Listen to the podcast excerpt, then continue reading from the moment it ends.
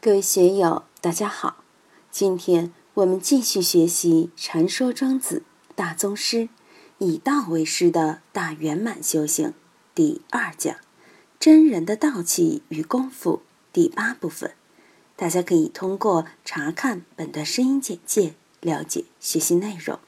让我们一起来听听冯学成先生的解读：“真人之息以种。”众人之息以侯。庄子说的真人，我们千万别以为就是神仙或者太上老君、吕洞宾这样的。真人就是一种纯真的、不受社会性污染的人，他的生活安宁平和，自然而然呼吸就很深。前天讲庄子的刻意，也讲到了这个导引之术，雄鸡鸟身。导引之势，熊立起的时候，为什么头常是上扬的，脖颈四肢是伸展的？我们看仙鹤大雁飞的时候，脖子和腿就成了一条直线，脖子直直的，腿也是直直的，非常伸展。只是在降落的时候，腿才放下来，脖子才缩回来。用道家的单道来说。用这个姿势，任督二脉容易贯通。中国丹道家法天则地，效法自然，而引申出来了这么一种气息功夫。真人自然的人，他没有这么多的污染，没有精神上的障碍，他的气息是通的，他没有肝气郁结，没有心气郁结，自然而然心就空了。种。一般指脚后跟，严格来说，就是我们精神的根。这个最根本的地方，就是要我们安心，这才是根本中的根本。在刻意篇里，庄子批评了一系列刻意而为的种种形态，不论对儒家也好，对搞导引术的也好，对当隐士的也好，都一一加以批评，认为他们都是刻意。真正高明人，他不会讲仁义而行，他本来就是仁义的，还需要给自己贴个仁义的商标作为宣传品吗？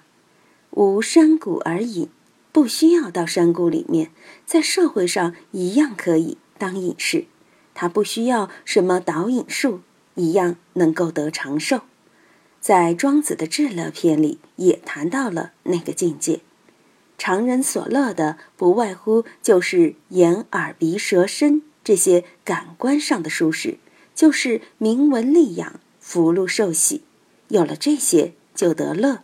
如果失去了眼、耳、鼻、舌、身的舒适，失去了名闻利养，从福禄寿喜变成了穷光蛋，心里面就不乐了。如果身体不舒服，今天得了癌症。明天得了糖尿病，心血管又中风了，偏瘫了，心里面就不乐。庄子说，最高的乐是非喜非乐的，既无乐也无忧，既不喜也不愁，两边都放下，才是真正的至乐。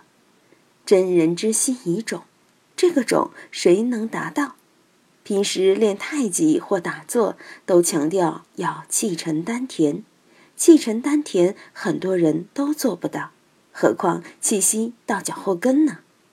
我们看见那些气急败坏的人说话，就是在喉咙里面发出的声音。我也经常对别人说：“你们整天都想搞美容，还是先对自己的声音进行美容吧。”有的人说话，特别是有的女士说话，高八度，很刺耳。吵架的人声音自然会高上去。但是高上去的嗓音就像我们弹琴一样，高音弦紧，最容易把弦弹断。音高的部位，弦一定绷得很紧，弦紧了以后就容易断。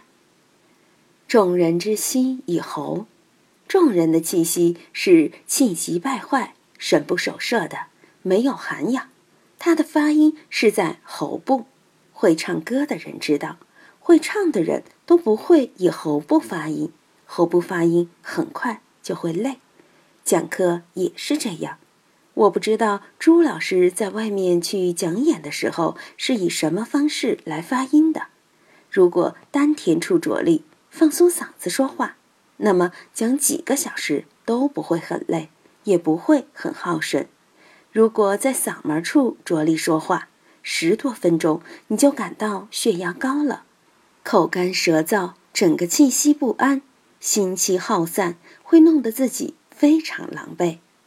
所以，我们看君子小人之分，有修养没修养，通过说话就看得出来。有修养的人有静气，有定力，所发音肯定是从丹田而出的，从这里慢慢起来的。祥和的人，性格柔缓的人，发音都是这样来的。急躁的人是从喉部发音，实际对脑袋也不利。这个地方发音一下就出去了，脑袋反应不过来，说错话都说不回来了。从丹田这个地方出来，让它慢慢的出来，路线比较长。若感觉不对，立即把它吞下去，多好啊！所以我们讲话一定要把音阶降几度，要优化自己的讲话习惯，就像咱们下来聊天一样。坐在家里，软语商量，窃窃私语，会不会累呢？大家闲聊一下，不会费力，不会跟别人吵架，又不是到法院去打官司，哪需要我们气急败坏的去争吵呢？如果我们的气息发挥的很好，思维也处于一种宁静状态，那么我们的交流就比较成功，自己也不累。讲课若是这样。你就不会累，思维也会很敏捷。但是如果你气息败坏，从喉头这个地方发声，或者把这个音飙高了，那就很麻烦。所以真人之息以种，众人之息以喉。今天就读到这里，欢迎大家在评论中分享所思所得。我是万万。